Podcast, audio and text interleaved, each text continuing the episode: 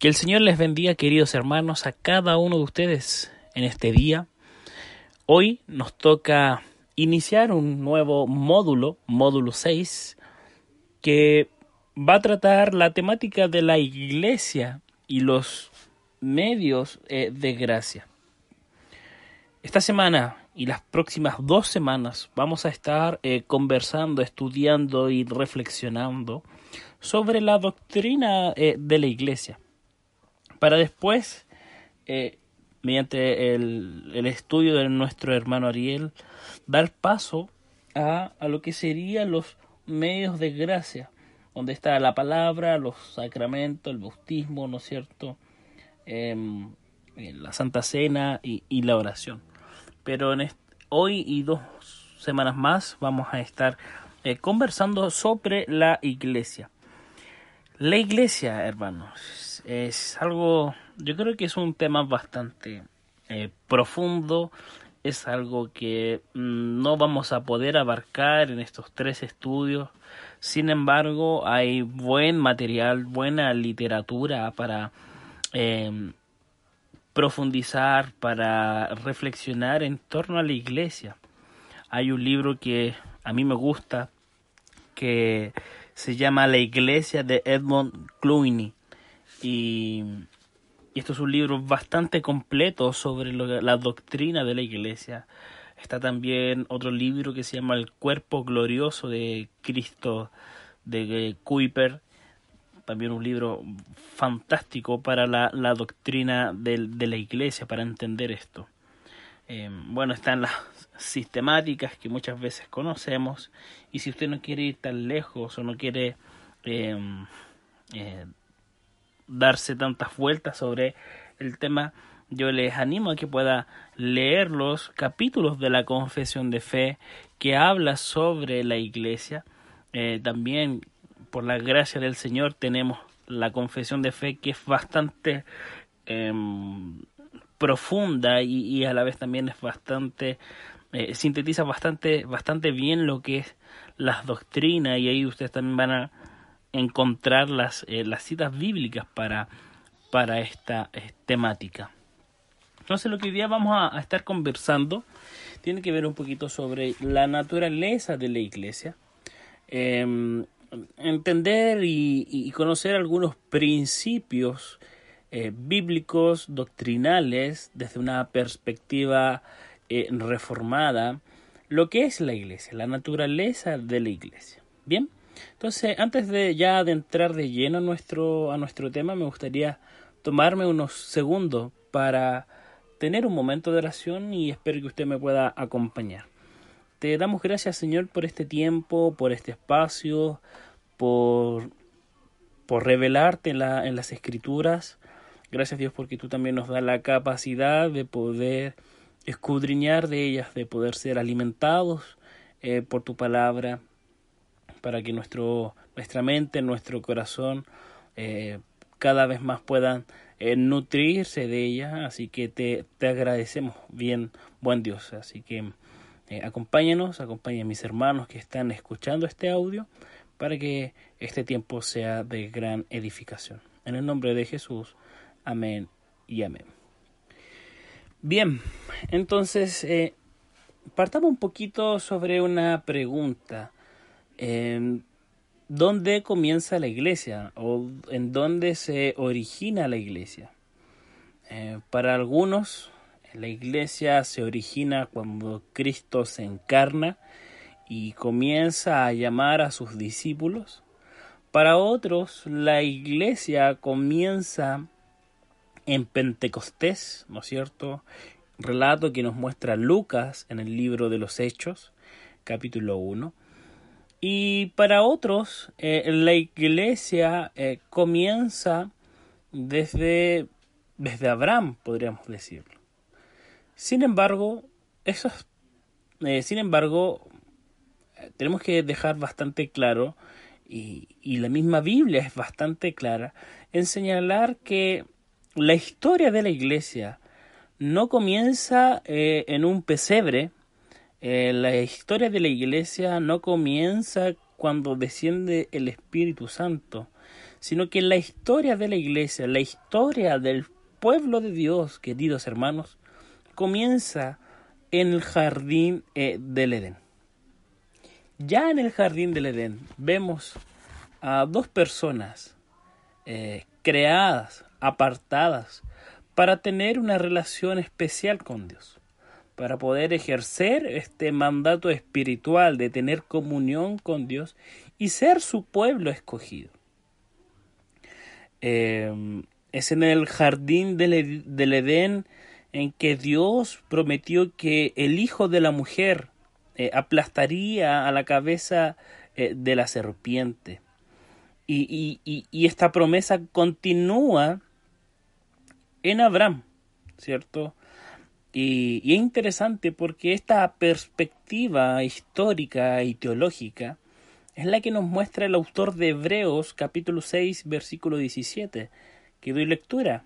Dice, por lo cual Dios, Em, deseando mostrar más plenamente a los herederos de la promesa la inmutabilidad de su propósito, interpuso eh, un juramento. Eh, fíjense lo, interesante del autor de Hebreos que habla de una promesa y que el pueblo de Dios y que su iglesia son herederos eh, de la promesa inmutable o según la inmutabilidad de su propósito. Esto es, bastante interesante, es bastante importante nosotros tenerlo claro cuando hablamos de la iglesia. ¿Por qué? Porque Dios desde un principio forma un pueblo, forma un grupo, forma una comunidad para que lo adore de manera exclusiva. Toda la historia bíblica va desarrollando esto. Dios se va revelando más y más, Dios se está revelando cada vez más de forma más completa porque, eh, porque esto, así fue su, su propósito, este fue el propósito eh, de Dios. Entonces Dios va revelándose más y va eh, formando, va formando su pueblo, va formando el pueblo que Él quiere, según sus planes, según sus propósitos. Entonces, claramente que nosotros vamos, vamos viendo a la luz de la historia bíblica cómo Dios actúa de esta forma al seleccionar grupos familiares, por ejemplo, al seleccionar a, individuos que, que, aportan o que tienen un papel trascendental en la historia eh, de Dios. Entonces, luego del jardín del Edén, ¿no es cierto? Vemos a, una familia como es la familia de, de Noé, ¿no es cierto? Dios destruye a toda la eh, humanidad, ¿no es cierto? Salva a la familia de, de, perdón, de, de Noé y, y, uno de los hijos de, de Noé es el, es el descendiente, ¿no cierto?, del pueblo de Dios. De aquí viene Abraham, ¿cierto? Dios llama a Abraham y le promete hacer de él una gran nación, una bendición a todas las familias de la tierra. ¿Cierto? Y esto se va cumpliendo en la medida que pasan los tiempos, pasan los años, y, luego después Dios saca, ¿no cierto?, a Israel de Egipto para establecer, ¿no cierto?, su pacto con ellos en el monte Sinaí y le da los diez mandamientos. En este mismo idea de pacto, ¿no es cierto? Dios le promete la tierra prometida, los lleva a la tierra prometida, los establece en la tierra prometida para luego establecer un reino, un reino teocrático, en donde claramente vemos los principios eh, de la ley, los principios de la ley de Dios en esta, en, eh, eh, esta tierra prometido, prometida mediante el, pueblo de, de, Israel. Entonces, ya los, ya los va formando. En la medida que pasan en los pasajes bíblicos, en la medida que nosotros vamos entendiendo las escrituras, vamos viendo cómo ya el pueblo Israel eh, está siendo formado cada vez más, ¿no es cierto? Como incluso eh, la ruptura que vemos en, en, Israel por causa del pecado, aún así Dios decide, decide salvar un, un, remanente, decide cuidar un remanente para que vuelvan de la cautividad y se vuelvan a establecer en, en Jerusalén. Entonces, toda la historia bíblica, en todo momento, desde que Dios llama a su pueblo o forma un pueblo, Dios no lo abandona. Entonces, nuevamente, en, medio de un contexto difícil, en medio de un contexto de eh, exilio, eh, los profetas, por ejemplo, juegan un rol fundamental para, para entender esta preservación de su iglesia, de la iglesia de Dios. ¿Por qué? Porque es mediante los profetas es que eh, prometen restauración, es mediante los profetas utilizados por Dios que prometen eh, una renovación eh, completa de que Dios los va a levantar, ¿no es cierto?, de entre los muertos, ¿no es cierto? Aquí nos viene la imagen del profeta Ezequiel. Dios los va a levantar, los va a convertir en, en testigos eh, para las naciones, Dios va a cumplir sus promesas, Dios mismo, como dice en, en Isaías, va a venir. Es interesante esa, e, esa, esa alusión. Va a venir y, y, por fin va a terminar circuncidando los corazones de ellos y va a renovar eh, su pacto. Usted eso, esto lo va a ver en, en los profetas, en, en, profetas como eh, Isaías 40, Jeremías 31 o Ezequiel 36. Entonces va a llegar un momento en que eh, Dios va, va, a establecer verdaderamente eh, su pueblo y Él va a ser eh, su Dios. Entonces, claramente hermanos, nosotros vemos aquí a lo largo de todas las escrituras y por lo menos lo que hemos visto, por lo menos hasta el Nuevo Testamento, vemos una iglesia, vemos precisamente un, grupo de personas reunidas em, y protegidas por Dios y ellos establecen una asamblea, una iglesia.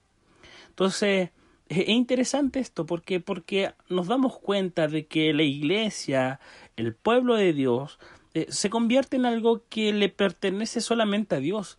Es algo que eh, está compuesto por herederos del reino de Dios. Eh, es interesante eso, y esto es lo que Él establece, Dios, es lo que Dios establece cuando envía a su Hijo Jesucristo, al Mesías eh, prometidos, al Emanuel, al Dios con nosotros, y Dios, y Jesucristo comienza a llamar a sus discípulos. Jesucristo comienza a, a dar los parámetros del reino mediante parábolas, mediante predicaciones, ¿no es cierto? Les da promesas de que heredarán el reino de los cielos y, y, después de que Jesús muere y resucita, comisiona a los eh, discípulos a que esperen en Jerusalén hasta que reciban el don del Espíritu Santo prometido. Entonces va a venir el Espíritu Santo, eh, va a llenar a los eh, discípulos, los va a congregar en Pentecostés y aquí Él establece la iglesia del nuevo pacto. Es interesante esta idea. Jesús establece la iglesia del nuevo pacto. Pero ya la iglesia ya estaba establecida en el antiguo pacto. En el, pacto de, que, vemos en el Antiguo Testamento. Entonces hay varias cosas que vamos a ver más adelante. Hay diferencias eh, eh, muy notorias entre la iglesia del nuevo pacto y la iglesia del, del antiguo pacto. Pero esto es lo primero que yo quiero que ustedes eh, entiendan. La iglesia siempre ha estado. Desde que Dios decidió llamar y formar a su pueblo, desde desde el Edén hasta hoy, es lo que nosotros vemos y conocemos como iglesia. Entonces, según la Biblia, la iglesia es el pueblo de Dios, es la asamblea, es el cuerpo de Cristo y la comunión del Espíritu Santo. Eh, cada una de estas ideas em, nosotros podemos verlas em, en distintas eh, herencias eclesiásticas o, en distintas eh, denominaciones. Por más que, que, no nos gusten algunas denominaciones o, algunas instituciones eclesiásticas, cada una de ellas que, que creen en el Dios Trino, eh, que cree que, que, Jesucristo, ¿no es cierto?, es hijo de Dios, es hombre y Dios y, que murió por nuestros pecados. Cada iglesia, usted puede ver estos atributos que la misma Biblia habla sobre la iglesia. Entonces, em, tenemos que, entender esto. Entonces, quisiera dejar esto, por, como les decía, bastante claro. Entonces, que la iglesia es el pueblo eh, de Dios. Es el pueblo que se reúne para adorar a Dios. Es el pueblo escogido por Dios. Es el cuerpo de Cristo es la asamblea, es la comunión del Espíritu eh, Santo. Entonces, esto es lo, primero que me, gustaría eh, señalar. Hay algunos textos bíblicos que, mm, que podemos encontrar algunas descripciones eh, de la iglesia. Em, textos como Éxodo 19, Isaías 43 eh, del 20 al 21, Oseas capítulo 1, versículos 6 y 9, o el capítulo 2. Mm, podemos ver eh, cómo, cómo, la iglesia se caracteriza, por ejemplo, por, por ser un pueblo que tiene una relación con Dios. Entonces, es una iglesia que, que entiende y que ha entendido eh, la gracia de Dios. Em, hay textos, otros textos, por ejemplo, que, que hablan un poquito de, la, de, que, de que la iglesia o el pueblo de Dios es, la posesión de Dios, es, su tesoro, de que ustedes son mi pueblo, como dice Levíticos, Levítico 26, 12, dice, andaré, ¿no es cierto? Dice Dios, eh, yo seré tu Dios y ustedes serán mi, mi pueblo. Entonces, la Biblia utiliza muchas figuras eh, para describir esta relación pactual. Eh, muchas veces vemos en la Biblia que Israel es el hijo de Dios, es su esposa, es su viña, es su rebaño. En el Nuevo Testamento, como decíamos, la iglesia es el, es el rebaño de Cristo, es el cuerpo de Cristo, son los pámpanos de la vida verdadera, es su esposa, es su cuerpo, es su templo, es la morada del Espíritu Santo, es la casa de Dios, etc. Entonces, em, esto es importante para entender la, naturaleza eh, de la iglesia. Ahora, pregunta que debemos, eh, seguramente usted se está haciendo y, le gustaría responder, ¿qué es iglesia? ¿De dónde viene este, este término? Bueno, el, término eclesia es la traducción griega del, del término hebreo del Antiguo Testamento kahal y que simplemente describe a una asamblea.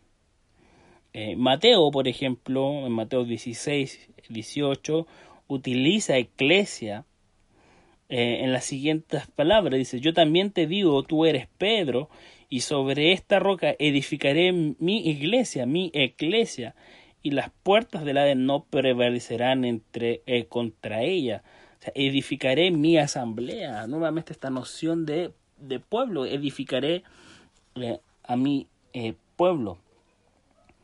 Em, esto es, de aquí viene por lo tanto la, la palabra eclesia que denota eh, asamblea. E, es interesante porque em, hay algunos diccionarios bíblicos que cuando describen eclesia em, prefieren llamarla asamblea más que congregación. ¿Por qué? Porque aun cuando gente o el pueblo de Dios no se congregue, o no se reúna en un lugar determinado, siguen siendo iglesia, sigue siendo iglesia, siguen siendo una asamblea. Simplemente que hay momentos determinados que no están eh, reunidos. Entonces, pero no está mal decir que iglesia se refiere a congregarse. Claramente hay textos bíblicos que apuntan en que la iglesia o la asamblea se reunía o se congregaba. Es una, es una distorsión señalar de que la iglesia no tiene que reunirse. No, en ningún momento la Biblia, en ningún momento eh, las escrituras tiene esta, esta idea. Entonces, eh, es importante entender esto, de que eh, iglesia viene de este término del Antiguo Testamento. ¿Por qué? Porque Israel fue la asamblea de Dios. Es Israel la que era la es, es, es, la iglesia en el en el Antiguo Testamento Israel era una asamblea porque se reunía delante de Dios y, muchas veces se comparecía delante y ante su presencia. Entonces es, eh, es interesante de que toda la iglesia, todo lo que vemos en el Antiguo Testamento sobre iglesia apunta a esta idea de que de, de esta idea de asamblea que se reunía delante de Dios. Eh, bien, esto es, eh, esto es un, una parte de lo que es eh, la naturaleza de la iglesia. Ahora bien, para entender la naturaleza de la iglesia, hay formas, por decirlo así, o, definiciones, sí, mejor dicho, definiciones que nos ayudarán a, a ir entendiendo un poquito la naturaleza de la iglesia. Ya vimos, ¿no es cierto?, de que eh, la iglesia es el pueblo de Dios, eh, es la asamblea de Dios, ¿no es cierto?, que se reúne delante de Dios. Pero la iglesia también debe ser entendida, por ejemplo, desde el punto de vista de la elección. Esto es eh, interesante. ¿Por qué? Porque la iglesia son todos aquellos que han, la verdadera iglesia son todos aquellos que eh, han sido escogidos por Dios, que han sido llamados eh, por Dios eh, eficazmente desde siempre para siempre. Em, entonces, claramente que también podemos nosotros entender la naturaleza de la iglesia desde, desde el punto de vista de la elección. ¿Por qué? Porque la elección incluye a todos aquellos que pertenecen al cuerpo de Cristo. Em, aquellos que ya han nacido y han muerto y están con, con, Dios, ¿no es cierto? Aquellos incluso que están por nacer o que aún no han nacido, eh, las futuras generaciones, nuestros hijos, nuestros nietos, bisnietos, que son escogidos por Dios desde la eternidad, también ellos forman parte de la iglesia forman parte del pueblo escogido de Dios y pertenecen a la iglesia real, o mejor dicho, a, la iglesia eh, invisible, que después voy a, pasar por, por ahí. Otra forma de, entender la iglesia o, la, la, naturaleza de la iglesia tiene que ver también desde un punto de vista del eh, del bautismo y, de la profesión. desde el punto de, vista del bautismo y de la profesión de fe, la iglesia está definida por aquellos que están bautizados y, que han profesado la fe eh, verdadera, o sea, aquella que eh, profesa la religión verdadera. Em, es interesante esto y nosotros como presbiterianos incluimos, ¿no es cierto?, eh, a los niños, a nuestros hijos. Eh, Calvino, por ejemplo, define la iglesia de la siguiente forma. La multitud de hombres dispersos por el mundo que profesan la adoración de un solo Dios en Cristo, que están iniciados en esta fe por medio del bautismo, que testifican su unidad en doctrina y caridad por medio de la participación en la Santa Cena, que están em, de acuerdo en la palabra de Dios y que para la predicación de esa palabra sostienen el ministerio ordenado por Cristo. Esto es lo que dice Calvino en su institución de la religión cristiana en el libro 4, que habla precisamente de, de la iglesia. Entonces, claramente nosotros podemos entender de alguna forma, de manera resumida claramente, la naturaleza de la iglesia desde ya, con todo lo que hemos dicho eh, hasta acá, que apunta al pueblo de Dios desde siempre, que apunta a una asamblea que se reúne eh, o que está delante de Dios. La naturaleza de, la iglesia también puede ser vista por aquellos que han sido escogidos, ¿no es cierto?, que han, han, han sido escogidos por Dios y que en su momento, eh, de manera eficaz, Dios los llama, ¿no es cierto?, para que experimenten la conversión, para que la presencia del Espíritu Santo more en ellos Y también podemos entender la naturaleza de la iglesia que desde un punto de vista del, del, bautismo y, y, de la profesión, cómo hoy día nuestra, la gente alrededor entiende la, que, quienes son cristianos o quienes van a la iglesia o donde hay una iglesia, es precisamente mediante eh, eh, la administración de los, de los sacramentos, especialmente del bautismo, en donde el, el bautismo de alguna forma simboliza el ingreso al pueblo de Dios, se une al cuerpo eh, de Cristo, se une a, la comunidad, ¿no es cierto?, que profesa la religión verdadera, que profesa la fe en Jesucristo. Entonces, de alguna forma, ya con esto podemos entender eh, la, la, naturaleza de la iglesia. Entonces, eh, déjenme señalar otro aspecto de la naturaleza de la iglesia que también es eh, importante considerar, que tiene que ver con los atributos de la iglesia. Son dos atributos de la iglesia que teólogos o que la teología sistemática eh, señala que tiene que ver más con lo interno de la iglesia de Cristo, con esta iglesia invisible, que tiene que ver con la unidad de la iglesia. La iglesia, la verdadera iglesia se caracteriza por la unidad que hay. Hay ciertas cosas que unen eh, que unen a los distintos creyentes, unen a las a los distintos creyentes de generaciones distintas, de contextos distintos, de culturas distintas. Pero hay elementos que unen a la verdadera, a la verdadera iglesia. Por lo tanto, cuando hablamos de la unidad de la iglesia, claramente es, apunta a, una, a un carácter interno y espiritual de, de la iglesia.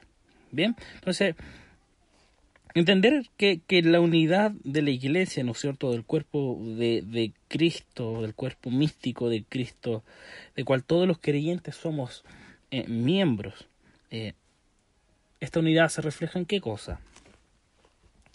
Primero que este cuerpo está controlado por una cabeza, que es eh, Jesucristo, que también dice la Escritura, no tan solo es la cabeza, sino que también es el rey de la, iglesia, la cual está animada y está sostenida por el Espíritu de Cristo. Em, por lo tanto, esta unidad implica que todos aquellos que pertenecen a la iglesia invisible participan eh, de la misma fe. Están unidos juntamente por ese lazo común de amor de que la iglesia invisible eh, tiene la misma perspectiva gloriosa sobre el futuro.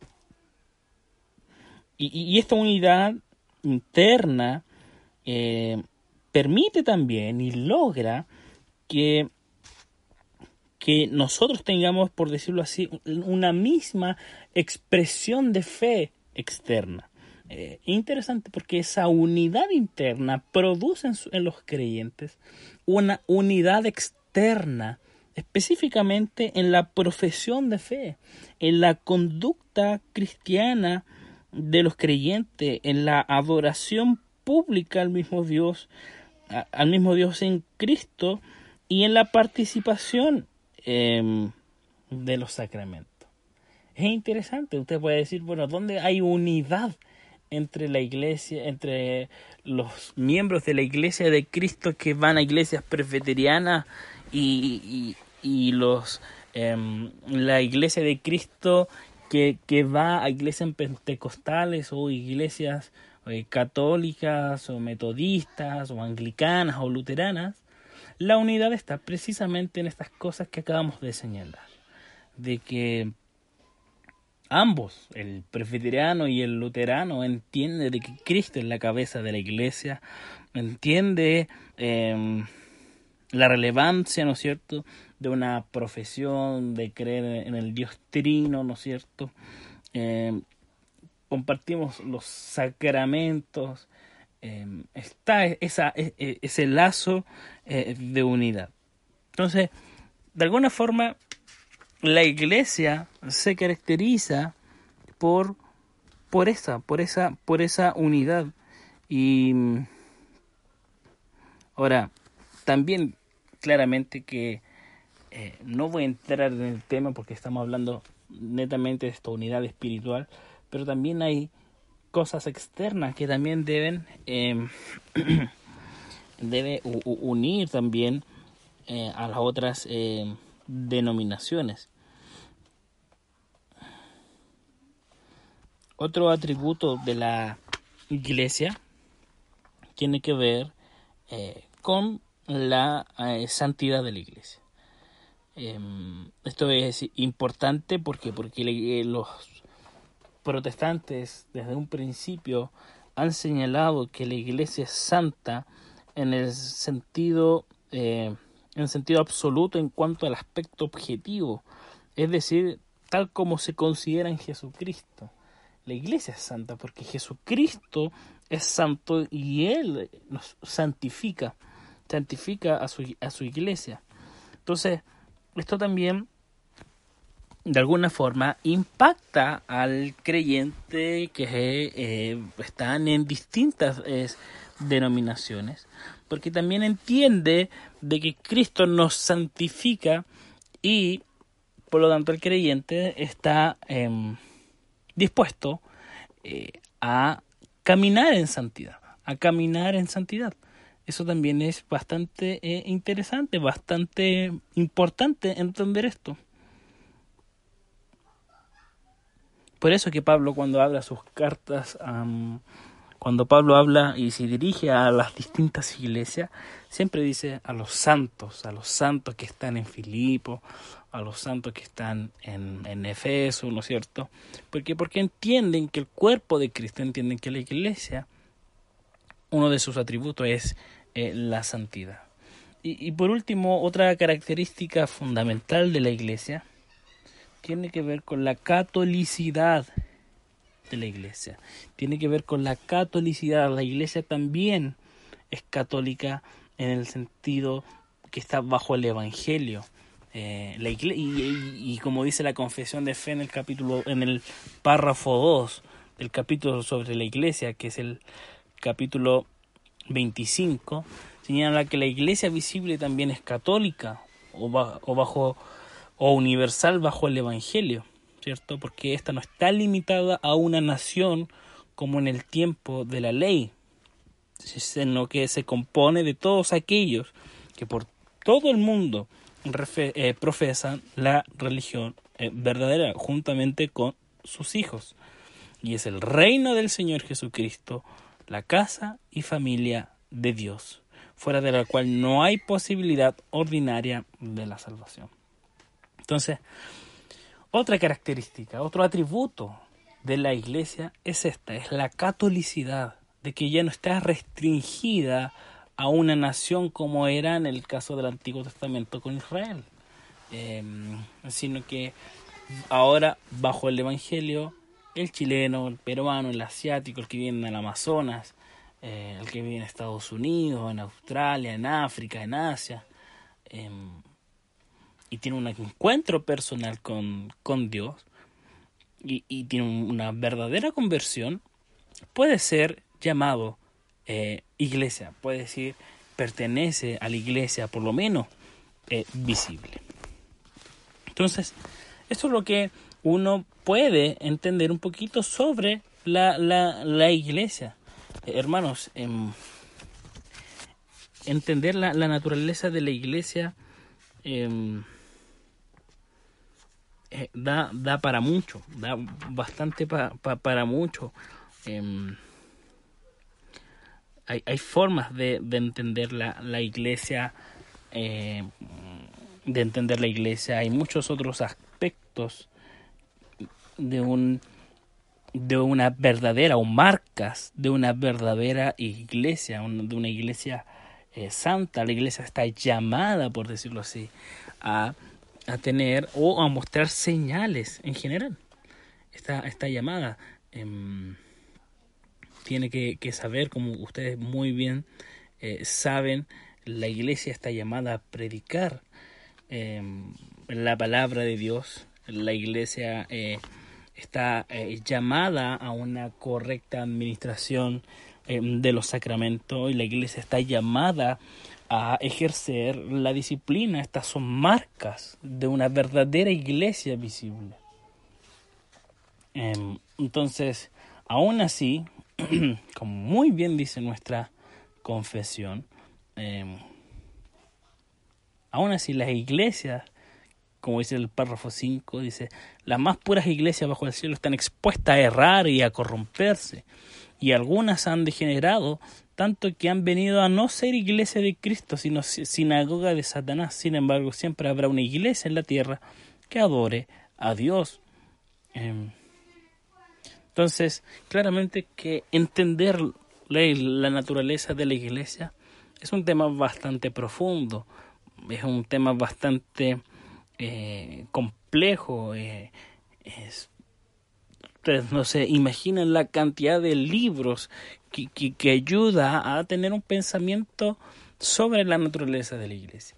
Pero simplemente como esto es un, un estudio quizá un poco más acotado, más eh, breve, es importante que nosotros entendamos estos principios que hemos eh, dicho. Así que a modo de resumen, recuerde esto. La iglesia es el pueblo de Dios.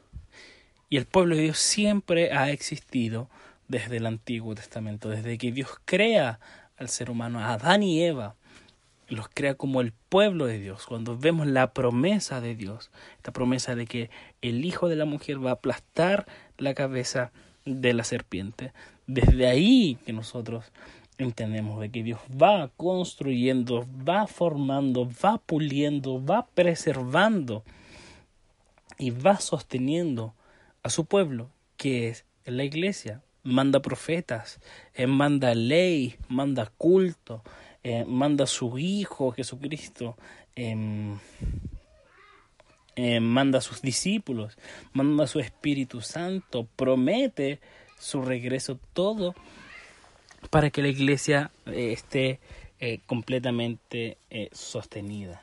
La iglesia es descrita, hermanos, de distintas, de formas y una de ellas es iglesia, es iglesia, es asamblea, es un grupo de personas que está delante de Dios, eh, que no necesariamente eh, se, se, congrega, eh, sino que también usted ahora que en su casa está delante de Dios, porque usted forma parte de la iglesia, forma parte de la iglesia, forma parte eh, de la asamblea. La iglesia tiene atributos, tiene eh, características esenciales que son particulares de ella.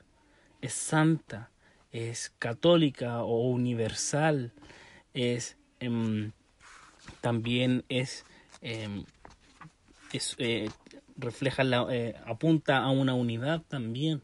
¿Por qué? Porque los pilares de la fe cristiana o de la verdadera religión son únicos usted puede discrepar sobre, sobre muchas cosas con, con, con, otras denominaciones. Pero la verdadera iglesia de Cristo aquí son, somos uno, somos los que han sido escogidos por, por Cristo y que prontamente estaremos con Él. En el cielo no los van a separar ni por presbiteriano, ni por bautista, ni por católico, ni por eh, pentecostales. Vamos a estar todos reunidos ¿Por qué? Porque hemos sido escogidos, hemos sido llamados por Dios, hemos sido apartados y santificados eh, por Dios. Entonces, esto es, a grandes rasgos, entender un poquito la naturaleza de la iglesia. Esto es entender un poquito eh, cómo la iglesia está llamada a, ser distinta, está llamada a, a marcar ciertos elementos de distinción con, con la cultura. Em, por lo tanto, el desafío para nosotros, ¿cuál es? Bueno, si yo digo creer y, y, y, entender que formo parte de la iglesia de Cristo, bueno, ¿cómo eso impacta mi vida? ¿De qué forma yo entiendo que formo parte de un pueblo de Dios? De un pueblo distinto, apartado, de qué forma yo entiendo la fe, de qué, de qué forma yo entiendo el impacto del bautismo de la Santa Cena en mi vida. De qué forma eh, yo entiendo la santidad de la iglesia. De qué forma yo, yo, yo entiendo la catolicidad de la iglesia. Estas son preguntas que usted tiene que hacerse después de cada estudio, de cada sermón. Porque hay cosas muy técnicas que muchas veces no vamos a entender o que muchas veces no se van a transmitir bien. Pero lo que nosotros debemos eh, ir luego de un estudio, de un sermón, de una reflexión bíblica, bueno, es decir, de qué forma esto impacta eh, en mi vida, de qué forma impacta mi cristianismo, de, de qué forma esto impacta mi día a día. Así que, queridos hermanos, como les dije en un principio, el tema de la iglesia es un tema profundo, entender un poquito la naturaleza de la iglesia es bastante profundo.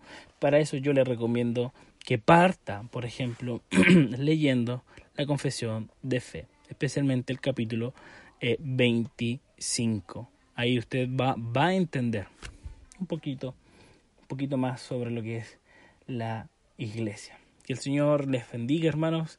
Nuevamente quedo disponible, atento, cualquier consulta. Em, si usted desea profundizar, podemos tomar once virtualmente. Si usted quiere eh, escudriñar un poquito, quiere leer sobre algo, no ponga en duda de, de mandarme un WhatsApp, de, de poder eh, contactarse y así poder profundizar juntos. ¿Por qué no? sobre esta materia. Que el Señor les bendiga, queridos hermanos. Es un agrado poder eh, compartir este estudio. Espero haber sido claro, espero haber sido preciso, con, definiciones, con conceptos. Y que el Señor les bendiga, hermanos. Que tengan un excelente fin de semana. Y nos vemos el próximo jueves. Nos escuchamos el próximo jueves. Que el Señor les bendiga. Cerramos con un momento de oración para que el Señor em, nos bendiga, nos acompañe. Te damos gracias, Padre, por este tiempo, porque tú eres bueno y nos has enseñado sobre un poco más sobre la iglesia, eh, sobre tu pueblo, sobre tu cuerpo, como, tu cuerpo glorioso. Gracias Dios porque tú nos has llamado a formar parte de la iglesia invisible, de la iglesia universal, Señor. Y también tú nos has llamado a formar parte de una denominación que es la iglesia presbiteriana o pentecostal o, bautista o lo que sea, Señor. Em, pero somos tuyos. Eres tú quien va a sostener tu iglesia, eres tú la cabeza de la iglesia y sabemos que eh, formamos parte de una iglesia invisible, de que cuando tú nos llames a tu presencia, tú no nos separarás por denominación, sino que tú nos vas a reunir para que todos nosotros podamos adorarte, podamos estar contigo y poder disfrutar de los cielos nuevos y de la tierra nueva junto a ti. Así que gracias por habernos llamado, por habernos escogido, por mandar a tu Espíritu Santo a nosotros y, santificarnos eh, cada día. Gracias a Dios por tus promesas. Gracias a Dios por la herencia prometida, Señor. Así que, el Señor, eh, así que gracias Padre por, por este tiempo. En el nombre de Jesús. Amén y amén. Que el Señor les bendiga, queridos hermanos. Les mando un abrazo a cada uno de ustedes y que tengan un excelente fin de semana. Dios les bendiga.